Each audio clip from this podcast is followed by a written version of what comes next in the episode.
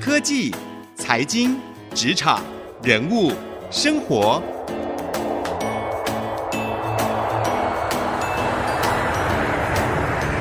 创意领航家。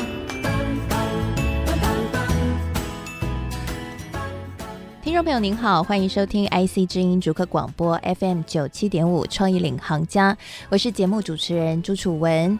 在每一集的创意领航家节目当中，我们都为您邀请到各个领域不同的专家、达人、企业老板，甚至是投资公司的创投，来跟我们聊聊在他们领域他们的所见所闻，他们所拥有的一些新的观点，甚至是所看到的一些新的趋势。那今天呢，我们创意领航家也为您邀请到。到了一位非常特别的来宾。他曾经在台积电担任财务高阶的主管，也曾经代表全球前三大投资公司淡马锡前往中国，见证了超过五十所微金融机构，帮助许多农民啊、中小企业的老板来解决财务上的困难。他是现在担任大雅创投公司的执行合伙人，好序列好合伙人，我们称好哥哦，来到我们节目当中，跟我们一起聊聊。哎，现在呢，许多的听众朋友可能都在想，二零二零年的。呃，投资应该怎么进行呢？那今天我们就请好哥带着我们从创投的专业的观点来帮我们看看，在投资的时候，我们应该怎么样去评判一间公司到底有没有投资价值？从财务报表上面可以看出什么样的端倪？我们一起欢迎好哥，欢迎好哥。哎，楚文好，我是好序列好哥。哇，我们今天邀请到好哥来到节目当中，真的是太赚了哦！没 有没有，好哥平常的投资规模都是要帮一些大的企业啊，或者是中小企业，各个领域的企业，各领域都有，对对，去选出一些出类拔萃的一些公司，然后给予他们资金。其实这些都是。风险相对大的，我们刚刚节目前才聊过。其实您自己就算是天使投资人的这样的一个工作的层级，对不对？对，可以这么说。因为其实创投的话，我们叫做创业投资嘛。那其实创业投资算是比较中性的名词啊。因为在中国大陆的话，英文它叫做 venture capital，是 venture 的话就有点风险性的这个概念哈。所以一开始的话讲说，它不是一个公开发行或公开上市的公司。对。所以相对就体制上面的话，很多的公司都会比较没有这么健全。相对这财务报表啊，或管理规章啊，都还没有走上轨道的时候，所以创投在一开始投资这个公司的时候，你就会花比较多的心力啊，去看看它到底它的投资价值什么。所以有时候开玩笑讲，你有点像是就找一个和氏璧一样，它还没被发掘出来啊，你希望说能够发掘它潜在的一些价值。对。那相对而言的话，因为它还在初期阶段，所以到它真正所谓未来我们叫退场机制，就是你真正能够获利或真正上市，还有一段距离。所以人家讲说创投这个相对风险比较高，所以在中国大陆他把创投叫风险投资嘛。开玩笑讲，就投资完毕啊，发疯的机会也会非常非常高，所以叫创投跟风投，因为本身它的风险就是比较大的，对啊，所以你风险比较大的时候，相对而言的话，你投资的价钱可能稍微比较低一点。我们在财务上面讲就是高风险高报酬嘛，对，啊，那慢慢慢慢当它越来越成长的时候，那风险越低的时候，你价钱一定会比较高，因为你要回馈给这个。创业家或是原始的股东，所以我们讲它是一个慢慢渐进式把风险 de-risk，de-risk 就降低风险的一个过程。嗯，所以你越早期投资，越是天使，那你未来获得的这个回报理论上就应该越大。但是你承担的风险越大，对，当然你要赌一下成功的几率。我们听众朋友应该也很好奇哦，因为大家对于。创投这个工作领域比较不了解，大家都觉得创投好像有一种很神秘的感觉，是吗？他刚刚有提到说，其实创投就是天使投资嘛，早期投资，所以风险高，但报酬也大。报酬如果大起来的话，会是多少等级？比如说会是十倍以上、二十倍的报酬，哦，这个是很正常。哦，这个主持人问的非常非常好哈，因为既然是一个风险投资啊，未来一个人成长性。会未来一个公司的成长性基本上是很难估量的，但真正重要的，回到我们刚刚讲，就是主持人刚才说了，哎，我们是不是所有都是天使投资？那回到自己本身，每一个创投它都是一笔资金嘛，啊，不管你是十亿、二十亿或百亿，那我们自己本身也会做一些所谓的投资组合的一个排列。我们讲投资组合里面的话，你可以控制你的现金流，不会碰到一些太大波动的时候，让它一下子全都赔掉。因为毕竟创投的资金有两种，像我们话还比较好，像我们大创投的话，本身就是自己公司的钱。啊，所以公司钱我们有时候讲说长青的基金啊，它不是收集很多其他的这个投资人的钱。可是有很多的基金或是资金的话，它是有很多的共同的投资人去组成个资金的。对对对。啊，你某种程度上面也要保护投资人，他当初在给你这个资金或给你这个资金的时候，他希望的目的是什么？比如说保本啊，或者至少不要把它赔到一定的程度啊，哈。嗯。所以在这种情况之下，你就要做一点投资组合的排列跟配比，确保这个资金呢。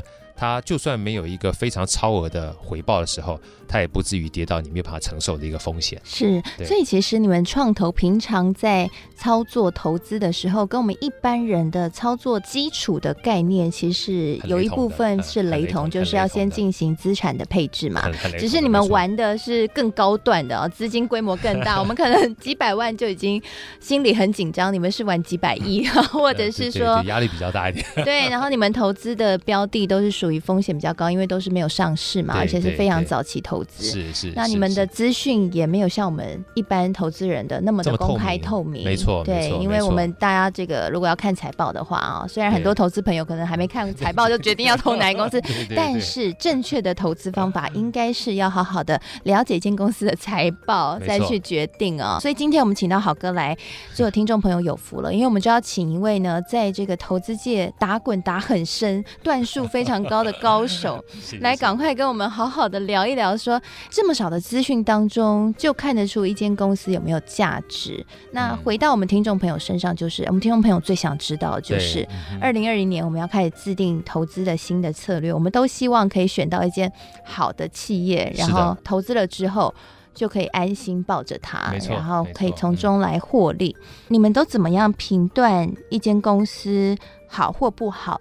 怎么找出具有投资价值的企业？你们评估的准则是什么呢？其实不仅仅是针对我们这种创投公司啊，因为我自己本身在财务的领域里面待也差不多二三十年了。是是。所以其实我觉得，不管是个人投资也好，个人理财也好，家庭投资也好，家庭理财也好，就是小至个人家庭，大到所谓的公司，它本身自己要理财。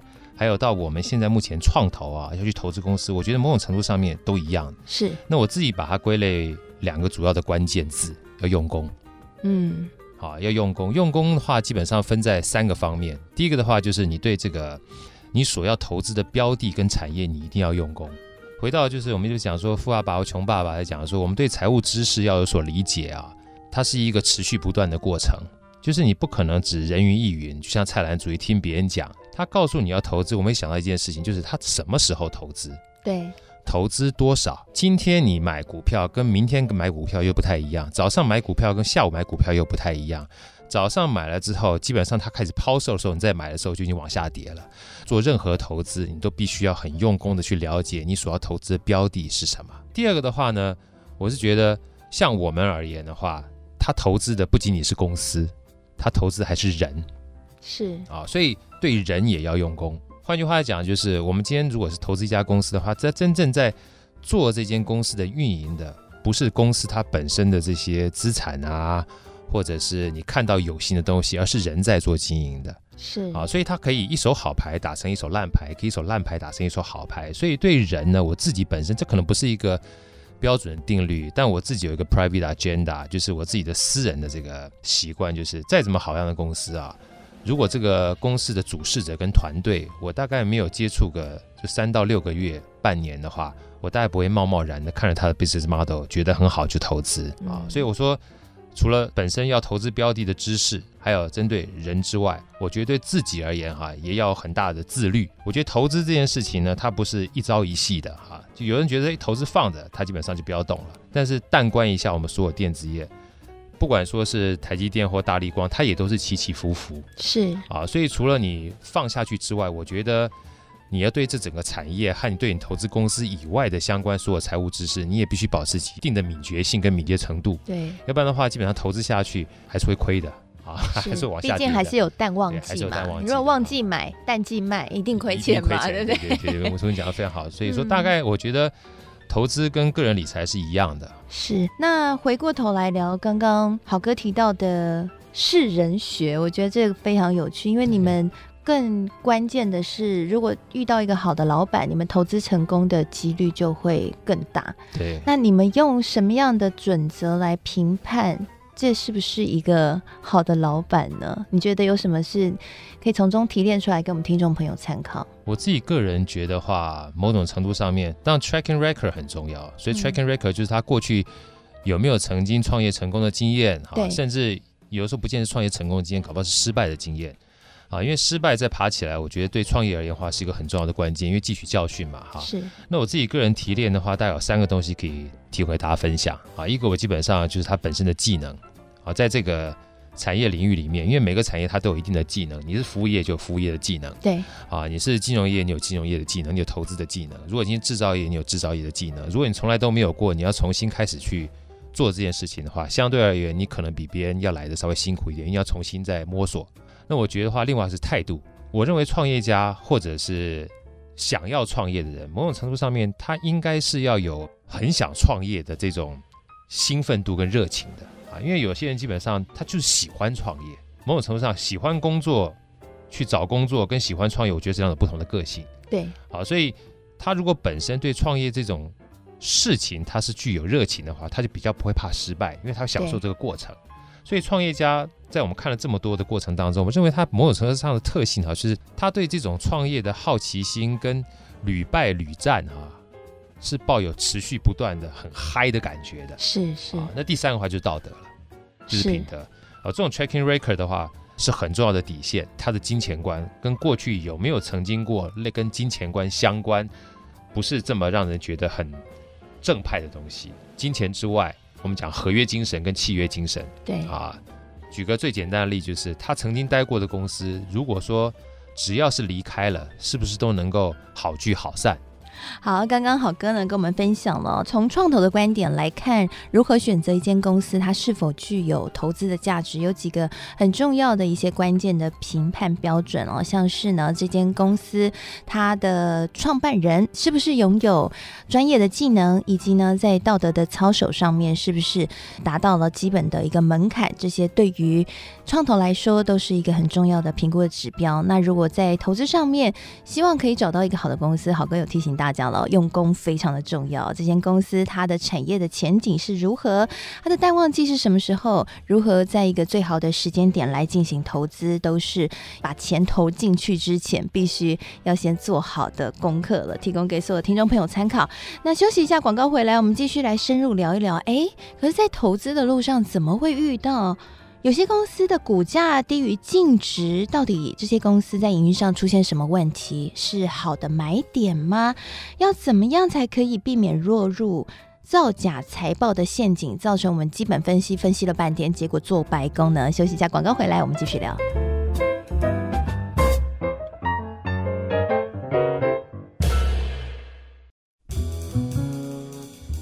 迎回到创意领航家，我是节目主持人朱楚文。今天我们创意领航家节目为各位邀请到一位重量级的来宾，是大雅创投公司执行合伙人郝序列郝哥，来跟我们聊聊从创投观点怎么给予我们所有听众朋友在二零二零年的投资策略上的建议啊、那在上半集节目，郝哥跟我们分享了他自己怎么去评判一间公司、一间企业是不是具有投资的价值，他给了我们一些评估的准则。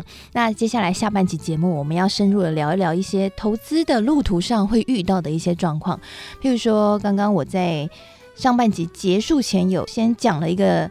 可能你也遇过的一个状况，就是哎，怎么会有一些公司的股价低于净值呢？到底它是发生什么事情？是营运上出现问题，还是单纯市场价值的变化？是不是一个好的投资机会呢？请好哥来跟我们讲解一下。谢谢郝哥，因为我担任财经记者，常常看到 某些时刻的时候，有些公司股价会低于净值，像前阵子红海也曾经发生过低于净值哦。对，所以有些人会很恐慌，说：“哎呦，低于净值发生什么事？”有些人。有人说：“哎，这是投资机会哦。”豪哥，你怎么看？其实这东西很好玩啊，就是有的时候股价会低于净值，那有的时候我们也会另外一个问题啊，就是哎，奇怪，这净值明明都已经是负的哈、啊，它股价居高不下。对呀，啊，这是奇怪，这是泡沫吗？或者怎么回事？所以我刚前面讲哈，说用功这件事情很重要，好，千万不要人云亦云。啊，某种程度上面的话呢，我们应该这样看啊，就是说。我前面讲了，就是所有投资都需要用功，但怎么用功，我这边稍微补充一下哈，因为回过头来，尤其我们刚刚讲说，像投资股价低于净值，或者是说它本身净值已经很低了，甚至负的，股价还很高。我们在讲这些东西的时候，其实有一个很重要的假设，就是它都是公开发行公司，你才会有这样的一个资讯嘛，哈。对。如果说你只看它的净值，只看它股价，太可惜了。因为我们其实所有的公开发行公司或上市公司，它都有所谓的财报啊，甚至它基本上定期的话都有所谓的公开说明会。呃，我都建议大家可以去把这些他的这些报告拿过来看看，那是一个非常棒的说明书跟故事书。他在每一季的时候，他都会针对他的未来做一些预测。对，好，不要忘记，所有的股价它都不是反映现在，它是反映未来。重要的事情说三次哈，股价是反映未来，股价是反映未来。股价是反映未来，帮你补第三次。股价是反映未来，所以。当你一讲说股价是反映未来的时候，其实你就会了解为什么会有股价比净值来的低，或者是现在目前净值这么低，股价会很高的这个情况了。不要忘记，股价某种程度上面，它代表的是未来公司的净值。是。但是，如果我们以红海为例好了，在去年的时候，它曾经股价低于净值哦，是那时候七十几块，对。可是后来它又涨到九十几块，是。所以它的未来是变化多端的，是吗？是的，是的。你这个、这个、这个就是非常有意思哈。好，那我们这样讲，以楚文刚刚讲这个例子，大家会非常非常的有感，就是在今天肺炎还没有起来之前，还没有起来之前，如果今天是一家卖口罩的公司，好了。你不会预期它基本上有非常高的获利，所以这时候你看它股价，我举个例子好了，可能是八块钱，可能是十块钱，你预计它未来它就是赚这样子的一个净值的钱。可是当这样子的一个黑天鹅事件一发生起来之后，我们先不管它是不是赚国难财，或是赚这样的一个灾难财，它一定会让它的 sales 暴增，让它的获利大幅的往上增加。所以如果它是一个一家专门做这样的公司，的服务或产品的人的话，这时候股价一定会暴增。它暴增的意义在哪里？在于它对它的所销售跟它的利润有完全不同的未来预期了。所以所有的股价基本上如果都是预测是未来的话，回到刚才的例子，像刚才如果说红海在那个时候它的股价低于它的净值，就代表在那个时间点那个投资人的心理预期是觉得它未来是会往下走的。但是如果当它越来越多的讯息出来，说明未来的红海它的业绩其实没有这么差，其实可以越来越好的情况之下，投资人就会争相买进，买到他们认为符合他们公司未来价值的时候，那这个时候它未来净值就反映它对股价的反应上面了。是，那好哥，如果是你看到一间公司的股价低于净值，你会觉得这是一个便宜的好买点，应该买吗？还是你会等它净值已经上去了，代表是有些好消息出来以后，你才会进场去买这间公司的股票？可这样会不会买在高点？这个、这个太有意思了哈！这个就是基本上股票市场或投资市场有意思的地方，就是因为所有的投资人对未来的预期不见得都会相同，对，所以才会有人买低，有人买高。有人基本上抛售，有人会愿意接手，所以股价跟净值之间的落差本身而言的话，就是投资人跟公司资讯抛出彼此之间的博弈。什么意思呢？如果今天公司它明明有一些好消息，它不抛出去，它就等着未来，基本上在抛出去的时候，你以为它未来没有什么特别的题材，所以这时候你就抛出去。当你一抛出去，它接手的时候。再把这个东西抛出来的时候，这些人基本上就赚钱了。他不是刻意的，而是真正他认为他股价很低，他把买回来。但买回来之后呢，发现诶，公司有些重大的好讯息突然发生的时候，那这时候扼腕，你到底说是公司他没有告诉你呢，还是人生基本上永远都没有后悔药哈？就只怕没有早知道啊，这很难说。所以我们还是要看董监事持股，对吗？董监事持股是一个。元素是一个原因啊，但某种程度上面，就像主持人讲，董监事持股确实是一个比较好的指标，代表他对公司的信心程度，还有他本身的 ownership 是比较高的啊。如果董监持股它本身都比较低，然后用非常低的持股去控制公司的话，它就有可能造成我们讲说董监事跟管理之间的一个所谓悖论啊，或者是代理问题了。是，对。哎，那我也好奇哦，好哥你自己在看一间公司是不是一间好公司的时候，你会首先观察哪几个财务指标？你觉得最重要的财务指标是哪个？好，太棒了哈！其实讲财务指标，如果就财务指标，我用大白话文讲的话啊，就是第一个是收入，第二个呢是应收账款，第三个的话就是现金。讲更大白话就是你要。赚得到钱，你还要收得到钱，你还要留得住钱。因为很多人呢，基本上你收入没有进来，或者是收入它一大一小，不是很稳定，就代表他没有恒常性的收入。如果没有恒常性的收入，都是专案型的收入，你就很难预测它未来的收入是不是能够持续哈。对你的股价就没有办法持续嘛。那第二个就是所谓收钱，到底收得到收不到？很多人赚钱赚得到，但他收不到，收不到钱就有两种情况，一个是本身收款能力很差。另外一个话，他可能基本上乾坤大挪移，他基本上做的是关联交易，所以看起来是赚钱，但事实上赚的都是应收账款，所以没有赚到任何现金。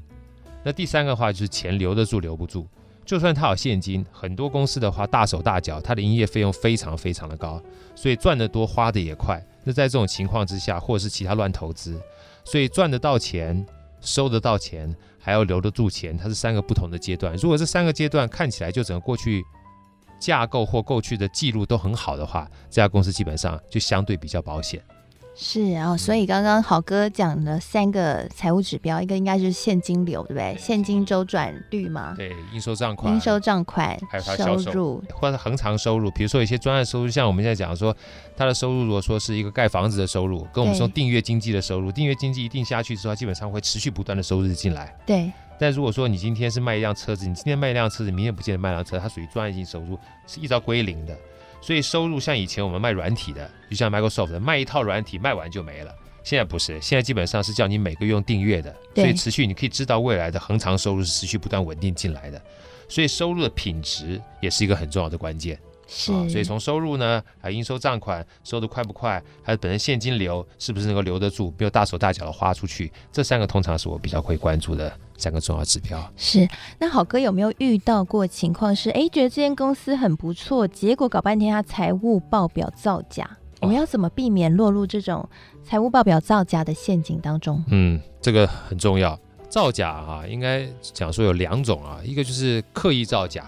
啊，刻意造假，那当然就是欺瞒了哈。那另外的话，其实它不是造假，因为中小企业有个很有趣的地方啊，就是它自己的基本上是公司库跟家库基本上是在一块儿的，它分不清的。就像我们基本上你说以前我们的干妈店啊，或自己在做做生意的，我的存折里面有多少钱就行了哈。你真正问他的时候，他搞不清楚，所以他随便告诉你个数字，你觉得哎，他忽悠你啊？怎么会这样？所以这种感觉好像造假。尤其我们在一开始碰到中小企业都有这种情况。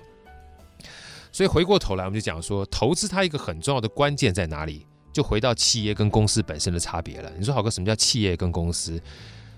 企业就包含我们讲说一般的这种小商铺、有限公司、合伙公司都叫企业。